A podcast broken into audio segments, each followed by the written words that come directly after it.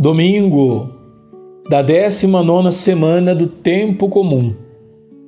Hoje, o Evangelho para a nossa liturgia dominical está no capítulo 14, versículo de 22 a 33, do Evangelista São Mateus. Ouçamos. Depois da multiplicação dos pães, Jesus mandou que os discípulos entrassem na barca e seguissem à sua frente para o outro lado do mar, enquanto ele despediria as multidões. Depois de despedi-las, Jesus subiu ao monte para orar a sós. A noite chegou e Jesus continuava ali sozinho. A barca, porém, já longe da terra, era agitada pelas ondas, pois o vento era contrário. Palavra da salvação. Glória a vós, Senhor. Meus estimados irmãos e irmãs, no domingo passado, o evangelista São Mateus apresentou-nos Jesus como o novo Moisés, que conduz ao deserto um povo de coração escravo. Aí, no deserto, liberta-o da opressão do egoísmo, ao mostrar-lhe que os bens são um dom de Deus, destinados a ser partilhados com todos os homens e mulheres. Nasce assim a comunidade do reino, isto é, essa comunidade fraterna de amor e de partilha, que se senta à mesa de Deus e que dele recebe uma vida em abundância. Pois bem, irmãos caríssimos, o texto do Evangelho que hoje nos é proposto vem na sequência desse episódio. Mateus começa por observar que depois desses sucessos, Jesus mandou os discípulos entrar no barco e a esperá-lo na outra margem, enquanto ele despedia a multidão. Depois de despedir a multidão, Jesus subiu a um monte à parte para rezar a sós. Enquanto Jesus está no diálogo com o Pai, os discípulos estão sozinhos em viagem pelo mar.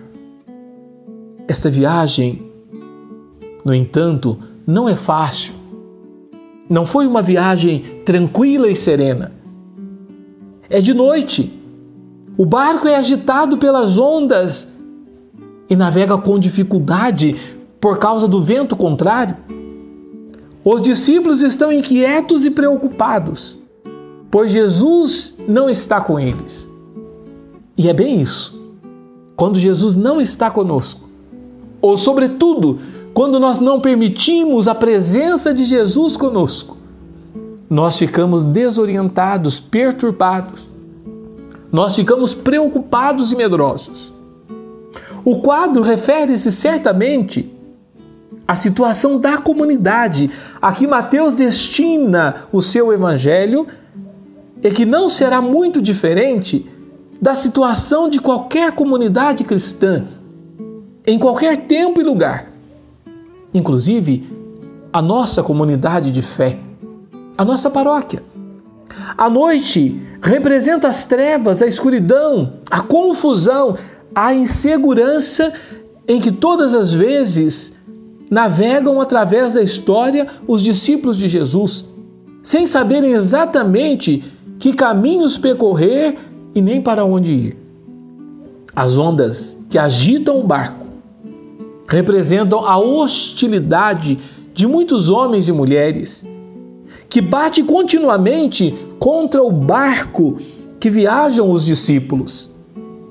Os ventos contrários representam a oposição, a resistência do mundo ao projeto de Jesus.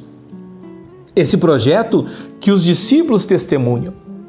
Vejam bem, entendemos aqui por mundo Primeiramente, uma parte considerável da mídia, da imprensa, falada ou escrita, que às vezes, ou então em que muitas vezes, batem violentamente na igreja por causa da sua doutrina, por causa da, de tudo aquilo que ela defende, dos seus ensinamentos.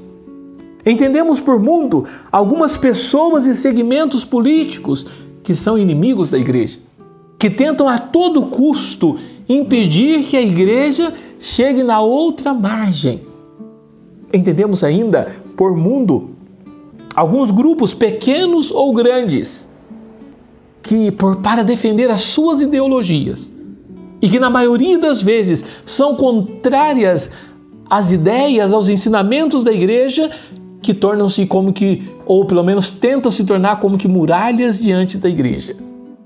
Pois bem, meus estimados irmãos e irmãs, quantas vezes, na sua viagem pela história, os discípulos de Jesus se sentem perdidos, sozinhos, abandonados, desanimados, desiludidos, incapazes de enfrentar as tempestades que as forças da morte e da opressão simbolizadas pelo mar, lançam contra eles. Sabem por quê? Que os discípulos de Jesus não desistem? Sabe por quê? Que a igreja não perde a sua força? Sabe por quê? Que a igreja insiste em querer chegar na outra margem? É porque Jesus se apresenta e ele tranquiliza o coração dos seus discípulos dizendo para os discípulos de hoje o que ele disse para os discípulos daquele tempo: coragem, não tenham medo, sou eu. Eu desejo que seu domingo seja cheio da graça de Deus e que ele o abençoe em nome do Pai, do Filho e do Espírito Santo. Amém.